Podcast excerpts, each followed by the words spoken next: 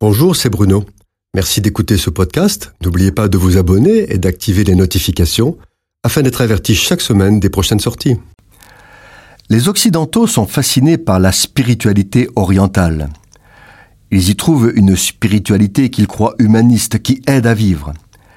Par des techniques spirites de méditation, ils pénètrent une illusion de paix qui est censée rendre plus fort.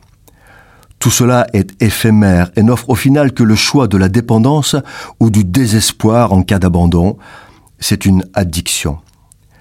De nombreux slogans publicitaires sont chargés de ces philosophies panthéistes idolâtres qui conforment au monde et qui font croire à l'homme qu'il en est le nombril. Ainsi, en tentant régulièrement Tu le vaux bien, va au bout de toi-même, trouve en toi la force, fais un travail sur toi, capte les forces de la nature, les ondes positives, l'énergie de la Terre, et pourquoi pas celle d'un gourou, prêt à tout pour toi, même accepter les règlements en liquide. La qualité d'un arbre se reconnaît aux fruits qu'il porte.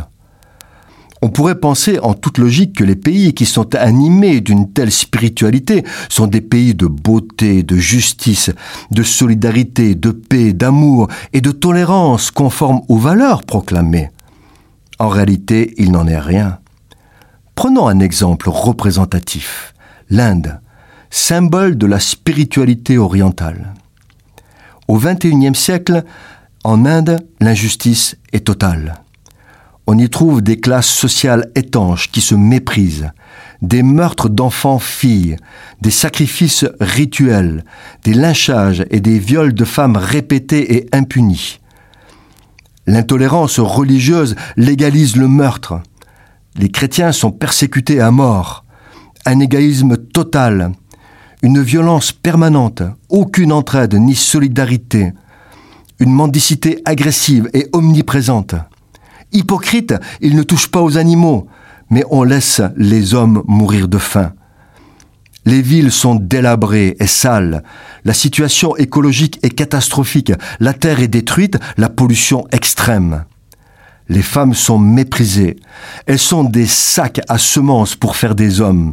On leur réserve ainsi qu'aux enfants les tâches les plus basses pour des salaires de misère. C'est ça le résultat de la spiritualité orientale? Quelle utopie quelle folie que cet engouement des Occidentaux, quelle pauvreté d'intelligence et quelle séduction. N'écoutez pas les médias, les voyagistes ou encore les politiques qui font croire que c'est une merveilleuse civilisation. Ils vous montrent les beaux quartiers réservés aux riches où on parle anglais, les infrastructures tapent à l'œil, les autoroutes à cinq voies alors que la majorité du peuple fait cuire sa nourriture en utilisant les excréments d'animaux. Ils font croire que la véritable spiritualité est en Orient, alors que ce n'est qu'un business médiatique qui conduit à la mort. Ils cachent la terrible réalité que vous ne pourrez voir que si vous osez prendre le risque de vous aventurer en liberté dans ce pays, et c'est un vrai risque.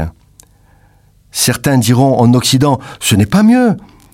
Je poserai simplement la question. Si vous aviez le choix de votre naissance, que choisiriez-vous L'Inde ou l'Europe?